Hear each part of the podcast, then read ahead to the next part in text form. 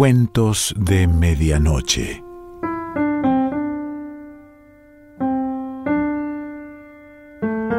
El cuento de hoy se titula Un relato sobre la fidelidad y pertenece a J. M. Machado de Asís.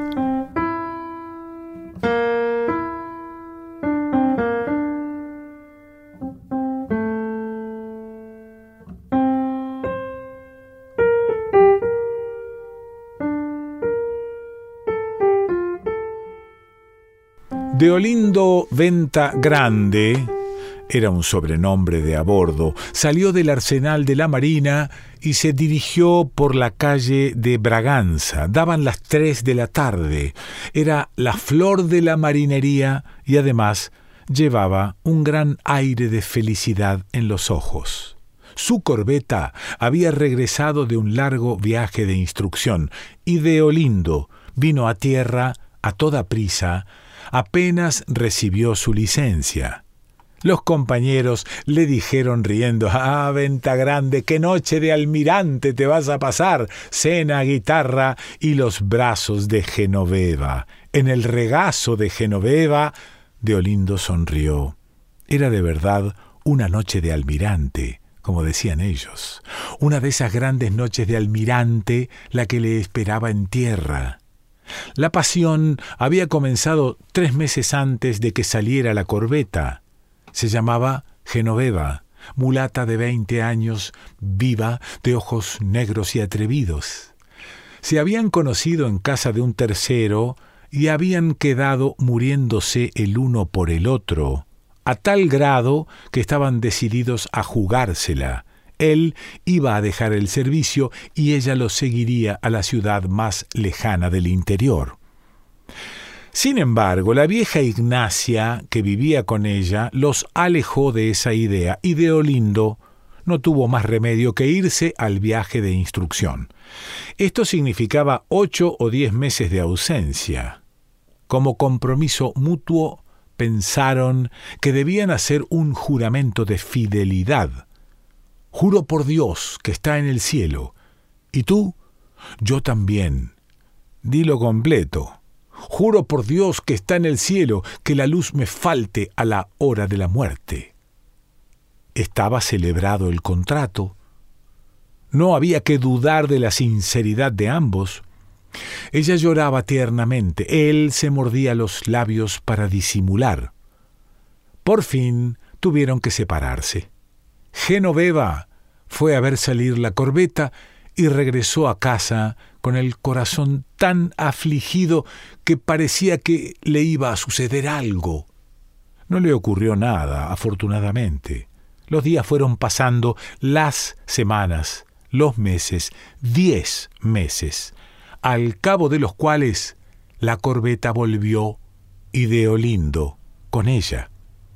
Y allá va él ahora por las calles de Braganza, Praíña y Saúlli hasta el principio de la Gamboa, donde vive Genoveva, en una casucha oscura con portal rajado por el sol, pasando el cementerio de los ingleses. Allá debe encontrarse Genoveva, asomada a la ventana, esperando por él. Deolindo va preparando algunas palabras para decirle ya encontró estas, juré y cumplí, pero está buscando otras mejores. Al mismo tiempo se acuerda de las mujeres que vio por esos mundos de Dios, italianas, marsellesas o turcas, muchas de ellas bonitas, o que así le parecieron.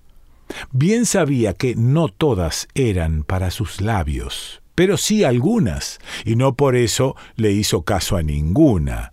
Solo pensaba en Genoveva, la misma casita de ella tan pequeñita y los muebles con la base rota, todo viejo, limitado. Eso era lo que recordaba ante los palacios de otras tierras.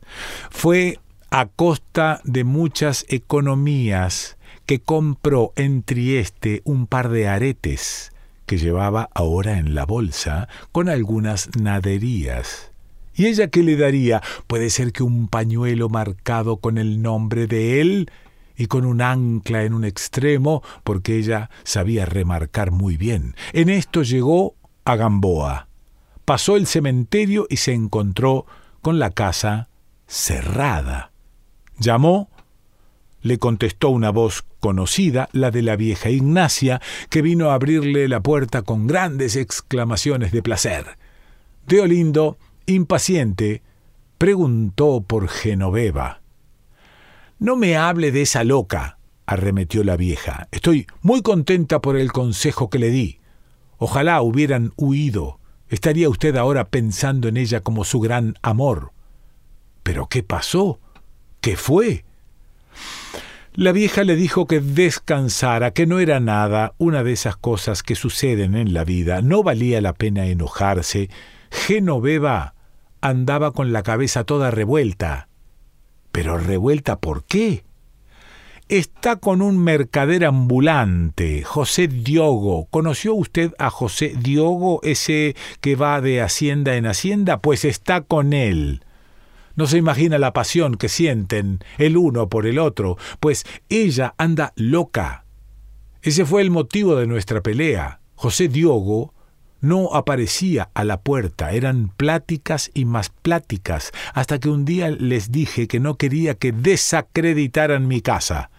Ah, Padre mío del cielo, fue como el día del juicio. Genoveva se me echó encima con unos ojos de este tamaño, diciendo que nunca había deshonrado a nadie y que no necesitaba limosnas. ¿Qué limosnas, Genoveva? Lo que digo es que no quiero cuchicheos en la puerta desde el Angelus. Dos días después se fue de la casa, peleada conmigo ¿Y dónde vive ella ahora?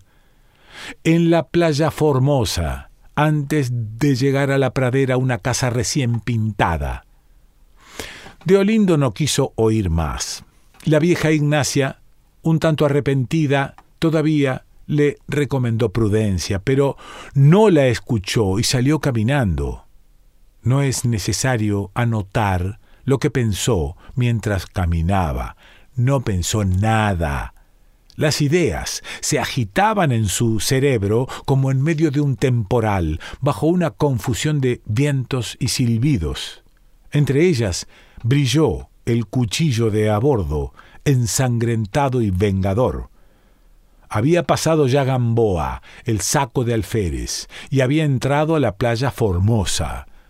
No sabía el número de la casa, pero era cerca de la pedrera, recién pintada, y con la ayuda de la vecindad podría encontrarla. No contó con el azar que le hizo encontrarse a Genoveva, que estaba sentada en la ventana cosiendo, en el momento en que Deolindo iba pasando. Él la reconoció y se detuvo. Ella viendo la sombra de un hombre, levantó los ojos y dio con el marino. ¿Qué es esto? exclamó espantada. ¿Cuándo llegó? Entre, amigo de Olindo. Y levantándose, abrió la puerta y lo hizo entrar. Cualquier otro hombre hubiera quedado alborozado de esperanzas. Tan francos eran los modos de la muchacha, tal vez la vieja se habría engañado o habría mentido. Incluso podía ser que la canción del buhonero se hubiera acabado. Todo eso le pasó por la cabeza, no en la forma exacta del razonamiento o de la reflexión, sino en un rápido tumulto. Genoveva dejó abierta la puerta, lo hizo sentarse, le pidió noticias del viaje y lo encontró más gordo, ninguna conmoción de intimidad. Deolindo perdió la última esperanza. A falta de cuchillo, le eran suficientes las manos para estrangular a Genoveva, que era una cosita de nada, y durante los primeros momentos no pensó en otra cosa. Lo sé todo, dijo él. ¿Quién te contó? Deolindo levantó los hombros haya sido quien haya sido, continuó ella, ¿te dijeron que estoy enamorada de otro? Me dijeron. Y te dijeron la verdad. Deolindo sintió como un impulso, pero ella lo detuvo con la sola acción de los ojos. Enseguida le dijo que si le había abierto la puerta era porque sabía que era un hombre de juicio. Entonces le contó todo, las saudalles que había sentido, las propuestas del mercader, sus rechazos, hasta que un día, sin saber cómo, amaneció enamorada de él. Puedes creerme que pensé mucho, muchísimo en ti. Doña Ignacia, que te diga si no lloré mucho, pero el corazón cambió, cambió. Te cuento todo eso como si estuviera ante un cura, concluyó sonriendo. No sonreía con burla.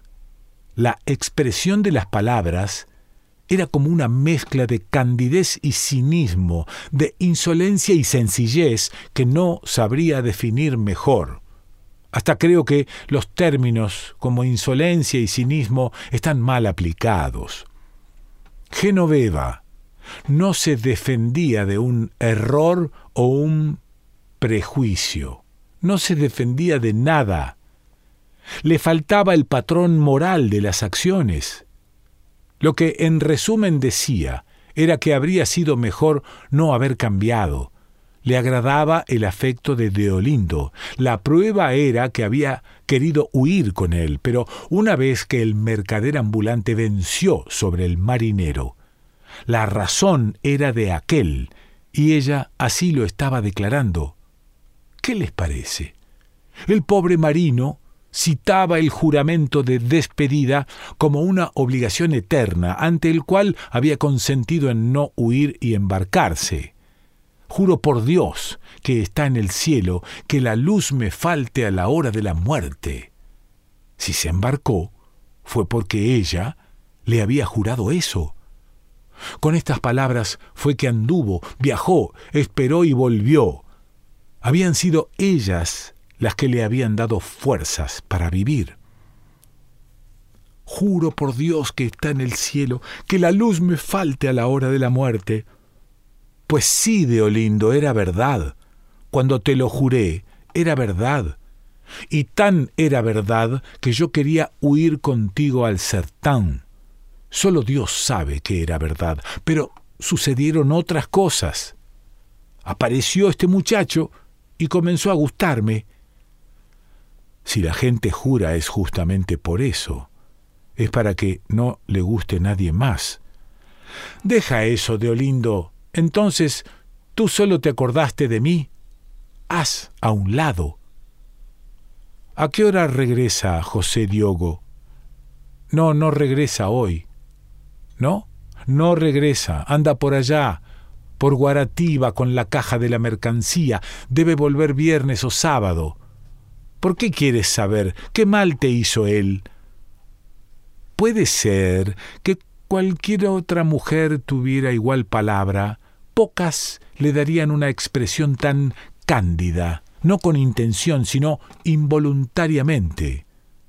Vean que nos encontramos aquí muy cercanos a la naturaleza. ¿Qué mal te hizo él? ¿Qué mal te hizo esta piedra que te cayó encima? Cualquier maestro de filosofía te explicaría la caída de las piedras. Deolindo declaró con un gesto de desesperación que quería matarlo.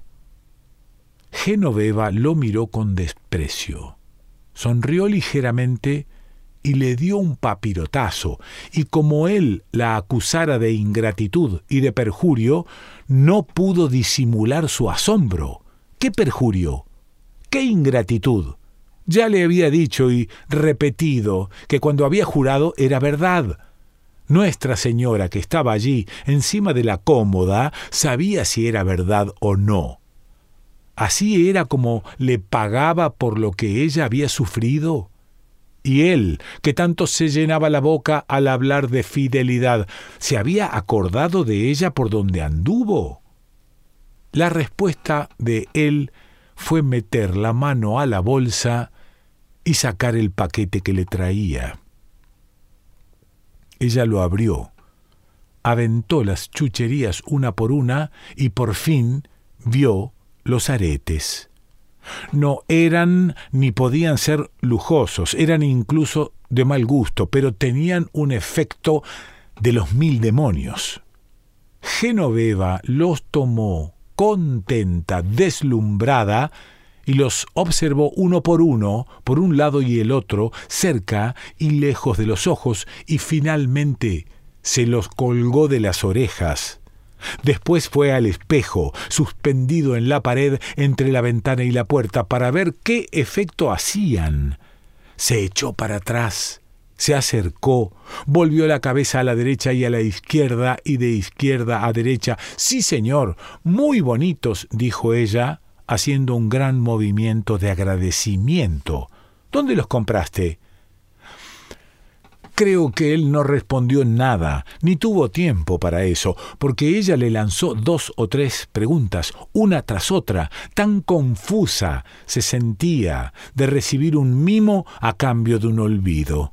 Confusión de cinco o cuatro minutos, puede ser que de dos, no demoró en quitarse los aretes, contemplarlos y ponerlos en una cajita arriba de la mesa redonda que se encontraba en el centro de la sala.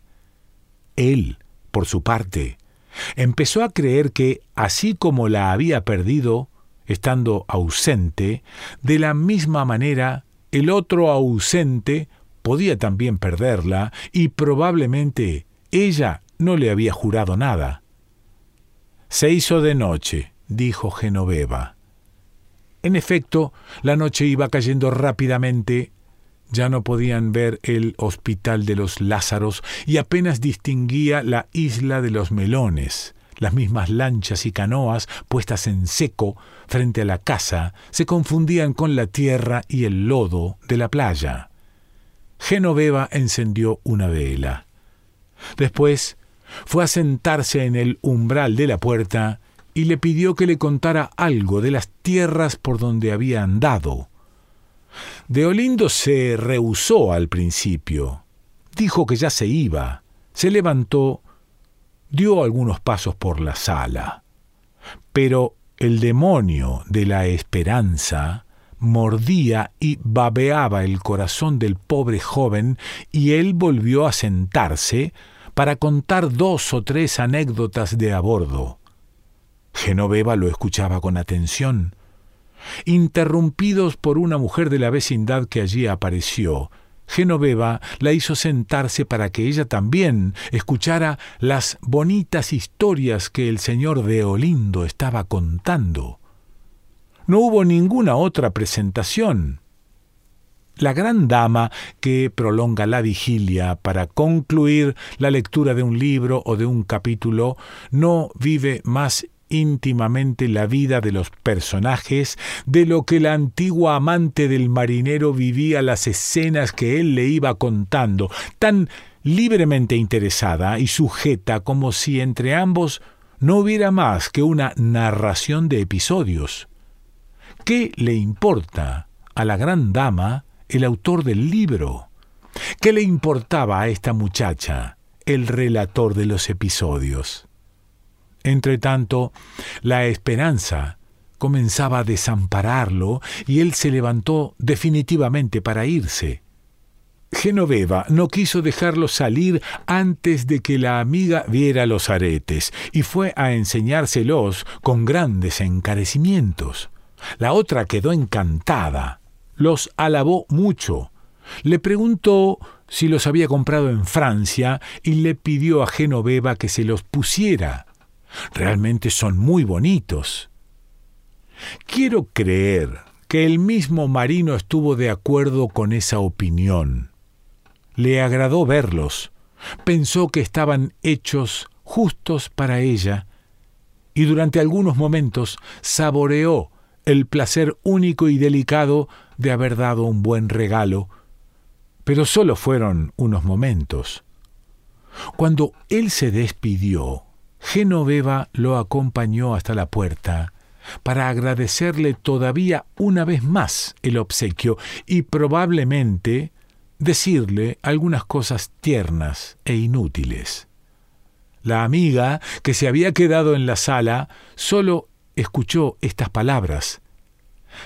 deja eso de Olindo, y otras al marinero, ya verás. No pudo escuchar el resto, que no pasó de un susurro.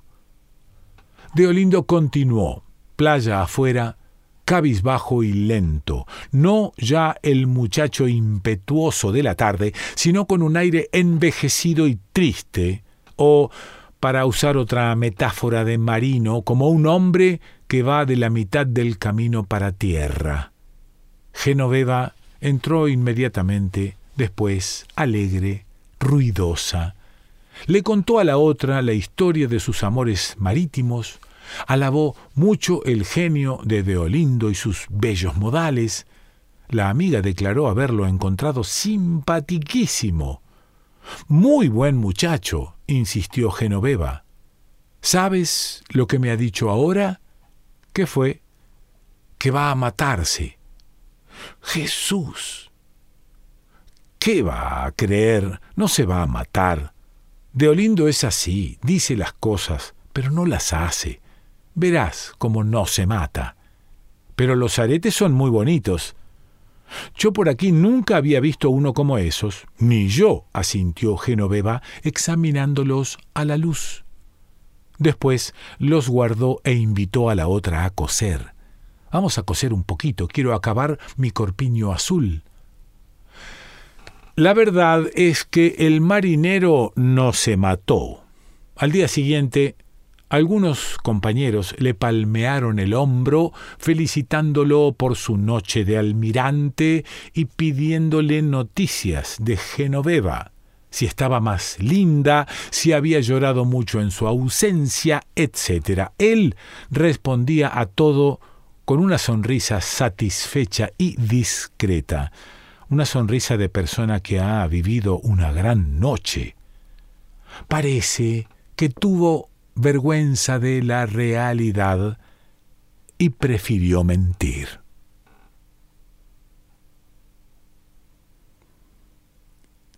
J. M. Machado de Asís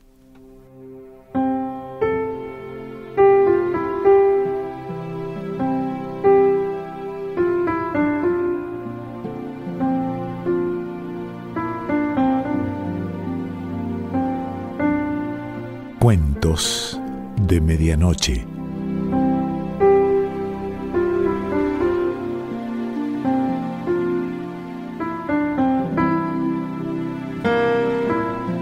Selección Pancho Mondino. Idea y lectura Quique Pessoa.